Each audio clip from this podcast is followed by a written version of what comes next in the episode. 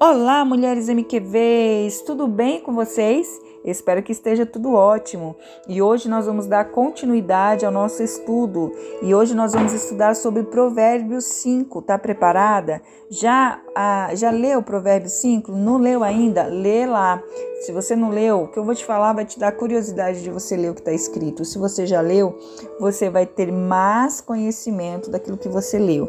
Amém? Aqui, olha, no versículo 1 ao versículo 6, a primeira exortação desse capítulo é contra o adultério, especificamente contra a mulher casada, porque aqui a palavra de Deus, né, é, Salomão estava assinando para o filho, então é para um homem, mas como nós estamos em mulheres, nós trazemos, né, é, a figura do homem aqui.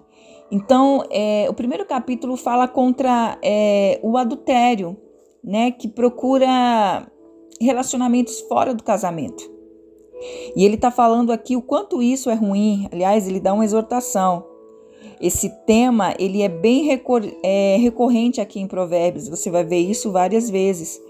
Salomão ele adverte que tudo começa com palavras doces, palavras suaves, que agradam e que inflam o ego de uma mulher. Você já viu algum homem, você que é casada, algum homem falar algo com você que talvez você não escute no teu marido, mas que quando você escuta de um outro homem, isso soa com você como uma palavra doce, uma palavra suave. Tenha cuidado, é o que Salomão nos adverte, né?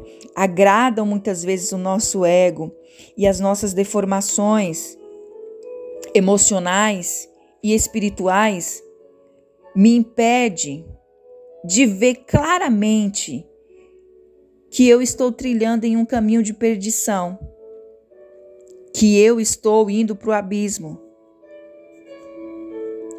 Então, eu quero dizer para você que é muito importante você se atentar a isso, porque Satanás ele tenta destruir o nosso casamento, tirar de nós o amor pelos nossos maridos. E a desculpa mais comum né, para o adultério, sabe o que, que é? Não sei se você já ouviu isso. A desculpa mais comum para aquele que adultera é dizer que o amor do seu que o seu amor acabou pelo seu cônjuge, pelo seu parceiro. E isso vai justificar tudo. Isso vai justificar o ato de adultério, isso vai justificar por que, que a pessoa, né, fez, tomou aquela ação.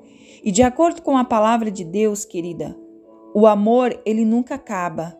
Sabe onde está escrito isso? 1 Coríntios 13, 8. Então, esse sentimento traz dentro de nós uma justificativa, mas Salomão nos ensina e nos adverte aqui em Provérbios que nós precisamos combater qualquer tipo de sentimento contrário que venha no nosso coração, para que nós tenhamos, é, ou pelo menos desejamos, de, é, uma, um outro relacionamento que não seja o que nós estamos. E do versículo 7 ao versículo 11, ele vai trazer a segunda exortação.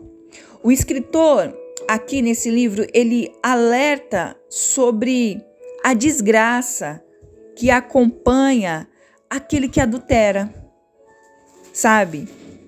Ele perde a dignidade, ele perde o respeito da família e de todos.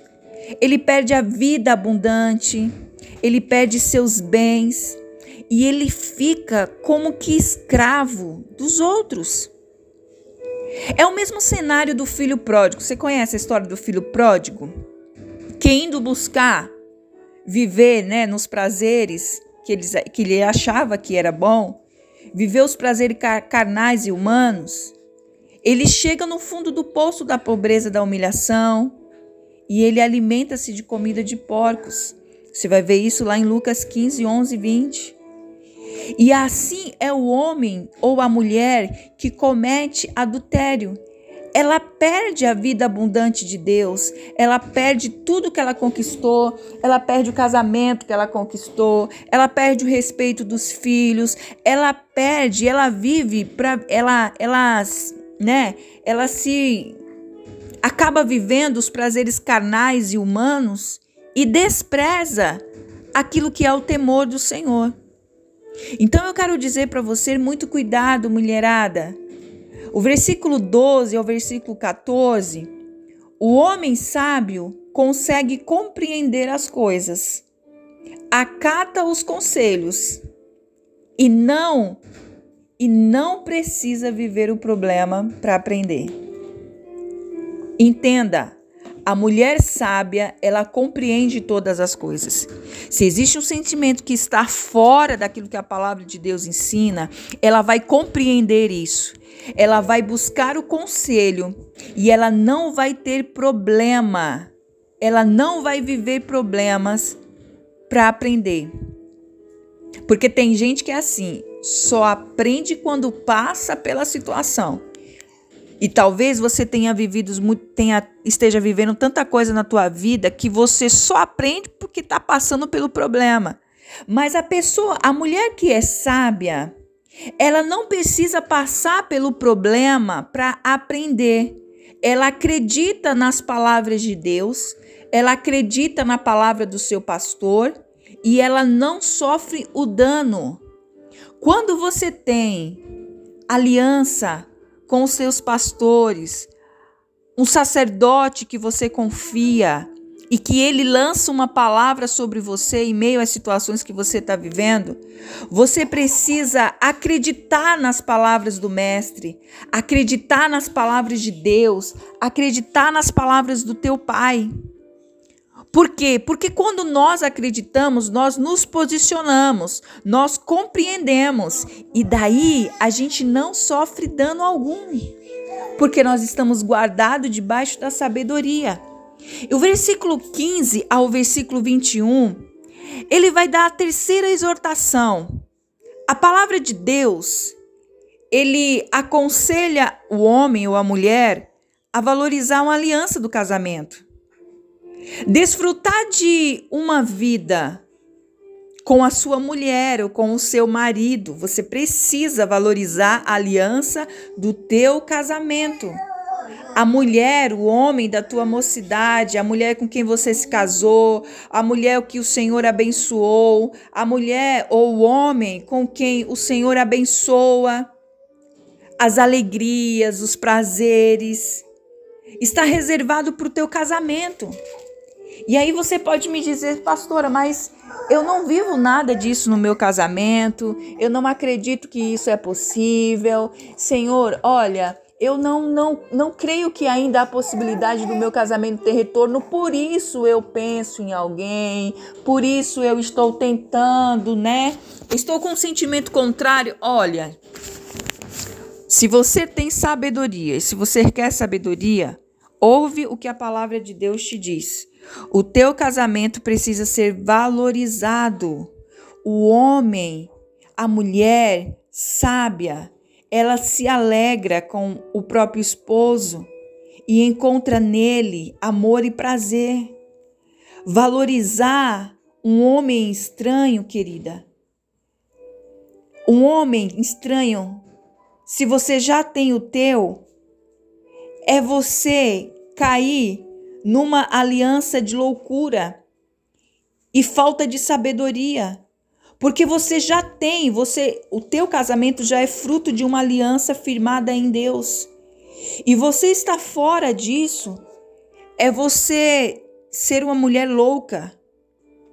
E o Senhor avisa que, por mais que pareça justificados os teus atos, por mais que os teus atos, por mais que me diga, olha, meu marido não me ama, meu marido não me procura, meu marido não isso, meu marido não aquilo, meu marido é ignorante, meu marido não presta, meu marido, olha, por mais que você justifique os teus atos aos teus próprios olhos, em nome de um falso amor, de uma falsa paixão desenfreada, aquela que despreza a lei e os valores espirituais de Deus não ficará impune. É o que Salomão está nos ensinando aqui, do versículo 15 até o versículo 21. Essa é a mensagem que ele deixa.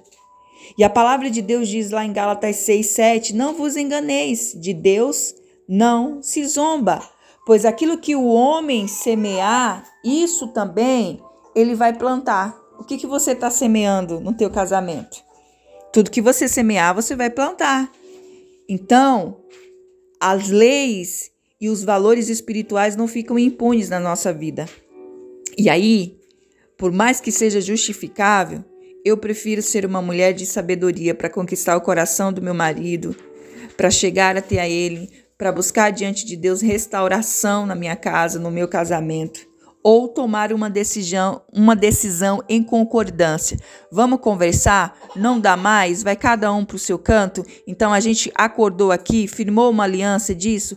Amém. E cada um vai viver sua vida. Mas estar aliançado com alguém e estar com alguém estranho fora dessa aliança que foi colocada diante do altar do Senhor, olha, tem prejuízo. É o que Salomão está nos advertindo.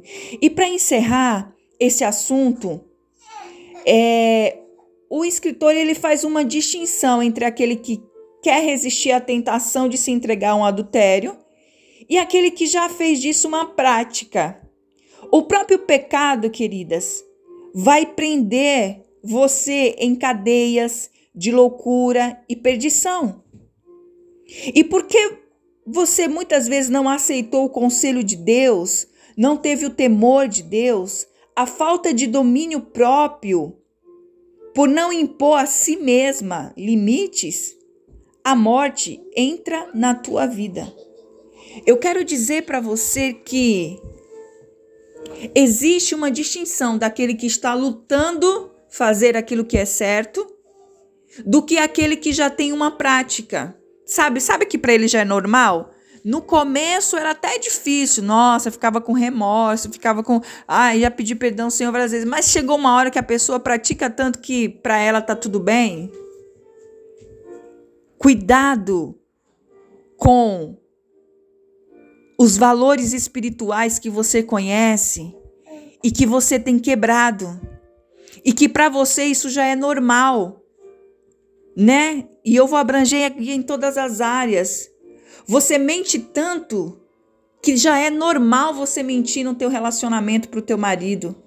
Ah, é normal dizer para ele que você não comprou quando você comprou algo. Ah, é normal você esconder alguma coisa dele e isso já virou uma prática na tua vida. Você já é assim. Você é aquela que não tem domínio próprio. Você não impõe limites sobre os teus sentimentos. E você é aquela que explode, explode de vez e você não entende que você pode dominar as suas emoções e os seus sentimentos. Então não deixe a morte entrar na tua vida. Esse capítulo 5, olha, nos ensina a andar debaixo das leis do Senhor. E eu quero que você, no dia de hoje, entenda que você não pode se permitir entrar em cadeias de loucura e perdição. Porque por não aceitar o conselho de Deus, aceite o conselho de Deus. Aceite as orientações do Senhor. Aceite Deus falando com você hoje. E reveja tudo aquilo que você está fazendo para que você não se perca e não gere morte dentro da tua casa e no teu casamento. Presta atenção do que você está fazendo no teu casamento, talvez isso esteja gerando grande morte e talvez muitas dessas mortes tenham partido dos teus posicionamentos de tolice, ao invés de ser sábia. Pense nisso nesta manhã. Que Deus te abençoe. Um grande beijo, um grande final de semana e segunda-feira nós estaremos de volta com capítulo 6. Amanhã e domingo nós não teremos reflexão, mas segunda-feira nós estaremos de volta. Que Deus te abençoe em nome de Jesus.